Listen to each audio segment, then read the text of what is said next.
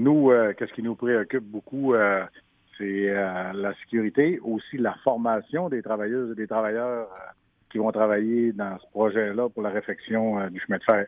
Alors, euh, vous faites état de cette pénurie de la main-d'œuvre euh, qui se fait présente un peu partout dans la province. C'est à peu près combien de personnes qui manquent dans le secteur de la construction? Bien, dans le secteur de la construction, c'est 10 euh, à 14 000 nouveaux travailleurs. Dans le secteur ferroviaire, c'est une cinquantaine de mille travailleurs pour les dix prochaines années qu'on évalue, qu'on estime. Puis c'est des travailleurs, des travailleuses qui ont aucune formation, qui vont rentrer dans l'industrie. Donc, il faut les former adéquatement pour que les installations soient faites conformes euh, et que la santé et la sécurité soient euh, présentes. Donc, il s'agit avant tout de la sécurité euh, des travailleurs? Oui, la sécurité des travailleurs, mais aussi la compétence des travailleurs et des travailleuses pour que le rail soit installé correctement pour assurer après la sécurité partout où le train va passer. J'imagine que c'est un appel que vous lancez en direction du gouvernement provincial. Qu'est-ce qu'il devrait faire pour améliorer la sécurité dans ce secteur-là? Déjà qu'il ait fait un sommet sur le transport ferroviaire, c'est déjà une bonne chose, on trouve de notre part, mais euh, qu'il injecte euh, des montants pour euh, qu'il y ait une réflexion des ce qui existe déjà et aussi qu'il mette du financement pour qu'on développe des centres de formation aussi pour former ce monde-là. Alors, vous estimez également qu'il est important que les enjeux sécuritaires soient pris en compte dans le projet de loi R20 encadrant l'industrie de la construction?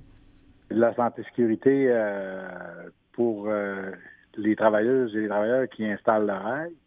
Et c'est dans le développement économique des régions, c'est très important qu'il y ait euh, du transport ferroviaire parce que ça crée une pression sur les réseaux routiers.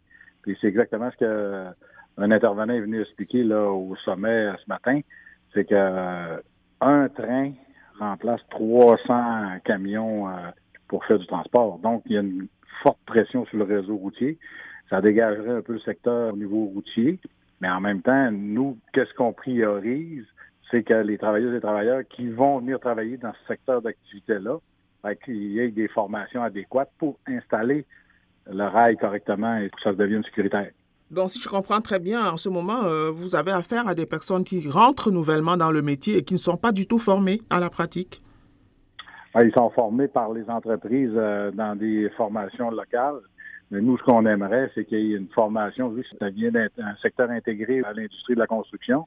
On aimerait que ces formations-là soient développées par la commission de la construction pour que tous les travailleurs et travailleuses aient accès à ces formations-là. Parce que dans le fond, c'est tous les travailleurs et travailleurs qui ont accès à tous les secteurs d'activité dans l'industrie. Donc, ça permettrait à ces travailleuses et travailleurs-là d'être un peu plus euh, déployables au niveau de l'employabilité dans tout ce secteur-là. Donc, en plus de mettre l'accent sur euh, la performance euh, et la sécurité dans le secteur, vous souhaitez également que les enjeux environnementaux soient pris en compte?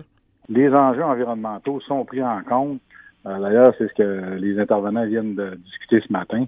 C'est sûr que quand on met des dessertes ferroviaires, on enlève du transport par le réseau routier, donc, euh, c'est de moins en moins de gaz à effet de serre, donc euh, c'est bon pour l'environnement.